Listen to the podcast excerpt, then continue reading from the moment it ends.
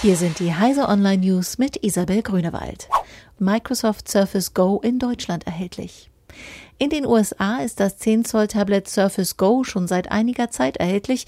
Ab Dienstag will es Microsoft auch hierzulande ausliefern.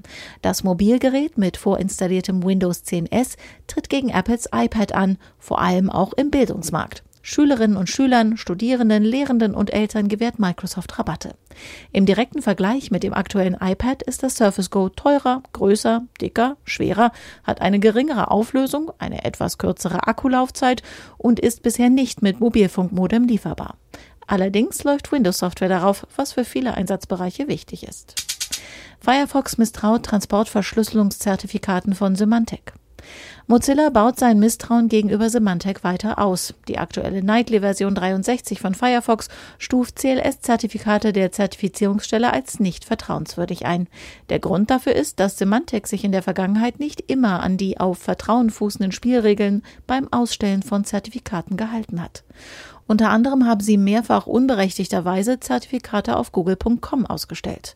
Neben Firefox misstraut auch Chrome TLS-Zertifikaten von Symantec. Royale Schwachstelle im Fortnite-Installer für Android.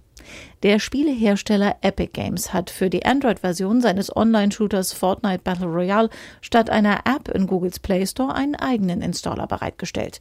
Und der enthielt eine schwerwiegende Sicherheitslücke, die es Hackern erlaubt hätte, den Installer über einen Umweg zu kapern und beliebige Apps mit allen Rechten zu installieren. Entdeckt und publik gemacht hat die Lücke ausgerechnet Google. Epic Games veröffentlichte kurz darauf eine fehlerbereinigte Version des Installers. Mars Rover Opportunity bleibt nach Staubsturm still.